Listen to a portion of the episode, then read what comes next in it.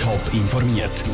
Das Radio Top Magazin mit Hintergrund, Meinungen und Einschätzungen mit dem Patrick Walter.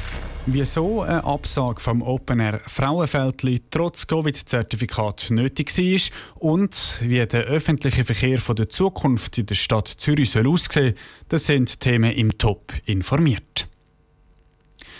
Es hat sie tatsächlich wieder gegeben, die Musikfestivals in diesem Jahr. Zum Beispiel das Gampel, die Winterthur Musikfestwoche oder das Intro-Festival Schaffhausen haben tausende Leute angezogen, alle mit Covid-Zertifikat. Trotz dem Zertifikat, jetzt gibt es wieder eine Absage. Das Ersatzfestival Frauenfeldli, wo rund zwei Wochen Hip-Hop-Grössen wie der Sido oder KZ in Kanton Thurgau hat locken gibt es nicht. Wieso und was das bedeutet, im Beitrag von der Vivienne Sasso. In den letzten Tagen war es immer wieder zu hören und zu lesen. Die Spitäler in der Schweiz sind wegen Coronavirus ausgelastet. Und genau das ist jetzt auch am Open Air Frauenfeldli zum Verhängnis geworden. Der Kanton Thurgau hat keine andere Wahl gehabt, als den Anlass abzusagen, sagt Thomas Walliser vom Kanton. Der Hintergrund ist, dass in den letzten Jahren pro Tag etwa 15 bis 20 Festivalbesucher müssen notfallmäßig ins Spital eingeliefert werden und drei bis vier von denen sogar in die Intensivstation. Und das ist heute einfach nicht möglich, weil die Intensivstation schon überlastet ist mit Covid-19-Patienten. Eine Entspannung sei in den nächsten Tagen und Wochen nicht zu erwarten. Natürlich ist es für den Kanton schade, dass das Open Air nicht durchgeführt werden kann. Und enttäuscht ist auch der Anders Stockholm, der Stadtpräsident von Frauenfeld, über die Absage vom Open Air Frauenfeld und jetzt dem Frauenfeldli. Das Open Air als solches ist ein Anlass, der den Namen weit rausträgt, weit über den Kanton Thurgau raus in die Welt raus. Und ich finde, das ist schon etwas, wo man sehr sorgfältig abwägen muss, ob man da so einen großen Anlass absagen soll. Jetzt haben wir es müssen. Die Absage können auch die Verantwortlichen vom Open Air nachvollziehen. Trotzdem ist die Enttäuschung natürlich auch bei ihnen riesig. Schon letztes Jahr und dann auch das Jahr ist das normale Open Air Frauenfeld ins Wasser gefallen. Und jetzt also auch die Ersatzveranstaltung Frauenfeldli. Trotzdem können sich die Veranstalter über Wasser halten, sagt Joachim Bodmer. Aber ja, logisch, es ist eine schwierige Situation. Es ist aber schon seit über anderthalb Jahren eine schwierige Situation. Wir sind zuversichtlich, dass es jetzt dann trotz allem weitergeht mit Events. Wir hoffen, dass andere Veranstaltungen stattfinden können, die ein Zeichen setzen, dass es wieder eine gewisse Normalität gibt. Sagt Joachim Bottmer vom Open Air Frauenfeld im Beitrag von der Vivienne Sasso. Das Summer Days Festival zu Arbon, wo schon das Wochenende ist, kann übrigens wie geplant stattfinden. Die Ausgangslage ist laut dem Kanton eine andere.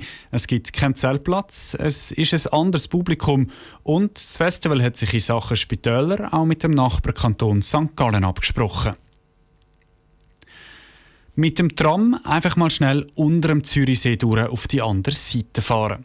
Was jetzt noch nach einem unerfüllbaren Traum tönt, könnte in Zukunft vielleicht bald Realität werden.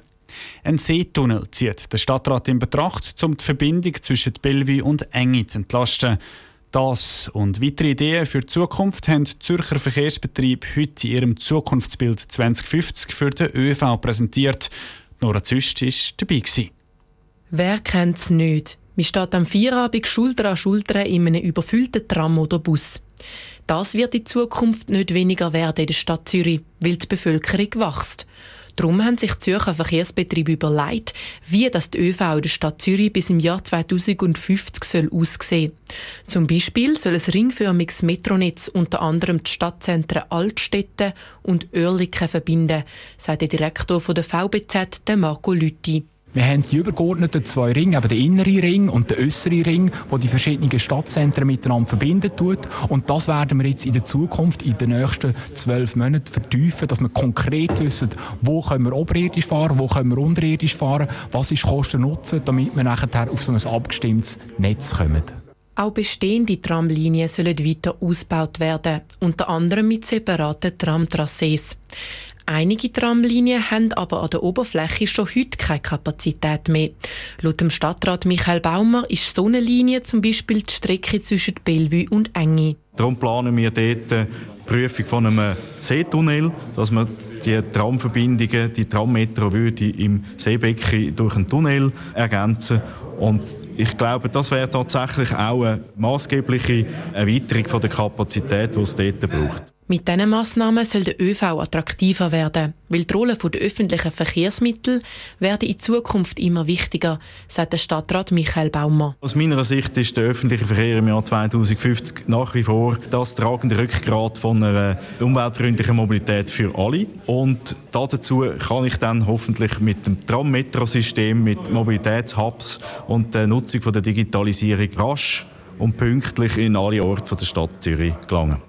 Die Beteiligten wollen jetzt die ganze ÖV-Planung für die nächsten Jahrzehnte überprüfen und dann dem Zürcher Stadtrat und Regierungsrat vorlegen.